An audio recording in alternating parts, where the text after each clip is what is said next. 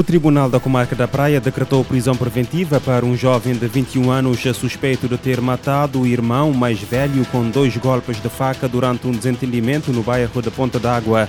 De acordo com informações divulgadas pelo Santiago Magazine, a vítima do homicídio ocorrido na sexta segunda-feira foi identificada como Valdo, de 31 anos, enquanto o agressor foi identificado como Danilson. A fonte judicial disse à Infopress que o desentendimento entre os dois eh, havia se iniciado no domingo devido a questões relacionadas a bens materiais, especialmente roupas, e infelizmente essa discussão culminou em um desfecho trágico na manhã seguinte. Este é o segundo caso de homicídio a abalar a comunidade de Ponta d'Água em menos de duas semanas. Em um incidente anterior, datado do dia 15 de agosto, uma adolescente foi baleada nas costas como resultado de um conflito entre grupos rivais. Na ocasião anterior, a polícia agiu rapidamente, conseguindo deter os dois suspeitos envolvidos no conflito, que agora estão em prisão preventiva. Além disso, as autoridades conseguiram apreender a suposta arma do crime, um Walter calibre 765. Em Espanha, um homem foi detido por ter matado a sua companheira de 36 anos e ter ameaçado em seguida atirar-se de uma ponte em uh, Bejar, uh, Salamanca. De acordo com o El Mundo, o detido tinha sido alvo de denúncias de violência doméstica em 2005 contra o seu pai e irmão. Já a vítima eh, já tinha apresentado queixas contra anteriores namorados, mas nunca contra o seu homicida. O alerta para o crime foi dado pelas 6 horas desta quarta-feira pelo próprio homicida de 49 anos. A mulher foi encontrada sem vida com um golpe na cabeça na casa que ambos partilhavam. Com este homicídio, o número de vítimas mortais por violência de género em Espanha ascende a 39 só este ano. Em Portugal, a Polícia de Segurança Pública deteve duas pessoas e apreendeu mais de 13 mil doses de droga na segunda-feira no Porto durante uma operação de combate ao crime de tráfico de estupefaciente no bairro do uh, Cerco. Num comunicado enviado ao Notícias ao Minuto, a Força Policial revela que os detidos são um homem de 32 anos eh, e uma mulher de 17 residentes na Invicta. Já entre a droga apreendida estavam 12.975 doses de cocaína e 715 doses de heroína. Além do estupefaciente, foram apreendidos diversos objetos utilizados na preparação, embalamento e venda direta de droga, assim como produto de corte. Os detidos serão uh, presentes junto das autoridades judiciárias para aplicação das medidas de equação tidas como adequadas.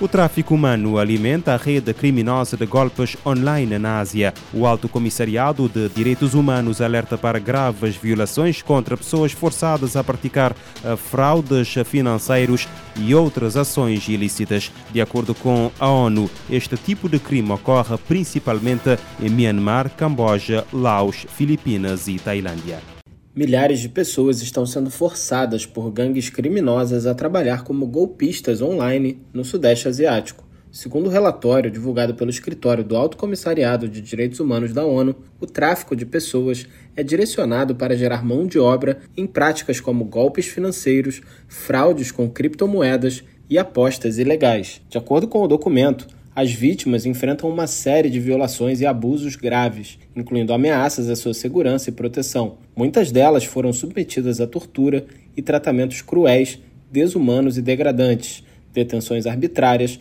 violência sexual, trabalho forçado e outros abusos dos direitos humanos. O alto comissário da ONU para os Direitos Humanos, Volker Turk, disse que as pessoas que são coagidas a trabalhar nessas operações de golpes sofrem tratamento desumano enquanto são forçadas a praticar crimes. São vítimas e não criminosas.